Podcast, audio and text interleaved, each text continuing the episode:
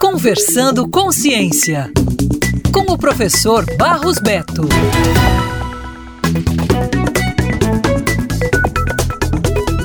Um estudo publicado na última semana na revista Science mostrou que, além do desmatamento, 38% da floresta amazônica são afetados por outras formas de degradação, como fogo, secas extremas intensificadas pelas mudanças climáticas, extração seletiva de madeira e os chamados efeitos de borda, que são mudanças nas florestas próximas às áreas desmatadas, consequência direta do desmatamento.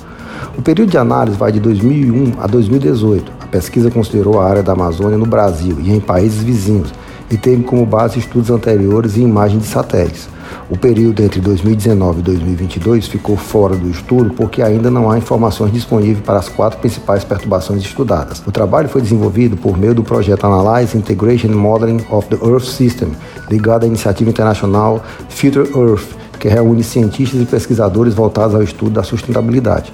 A degradação é definida pelos autores como as mudanças causadas pela ação humana nas condições da floresta, sejam transitórias ou a longo prazo. Já o desmatamento envolve mudanças na cobertura do solo, quando o terreno perde a condição de floresta. Enquanto alguns distúrbios abordados no estudo, como os efeitos de borda, podem ser combatidos com a redução do desmatamento, outros, como restringir o aumento das secas extremas, demandam de medidas adicionais, incluindo esforços globais para reduzir as emissões de gases de efeito estufa.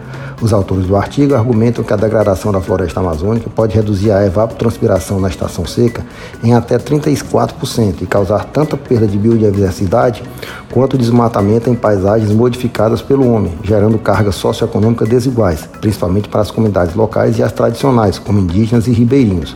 Para os pesquisadores, as políticas de combate à degradação devem ser integradas aos esforços para conter o desmatamento e complementadas com medidas inovadoras para enfrentar os distúrbios que degradam a floresta. Isso é pesquisa, isso é ciência, valorize sempre.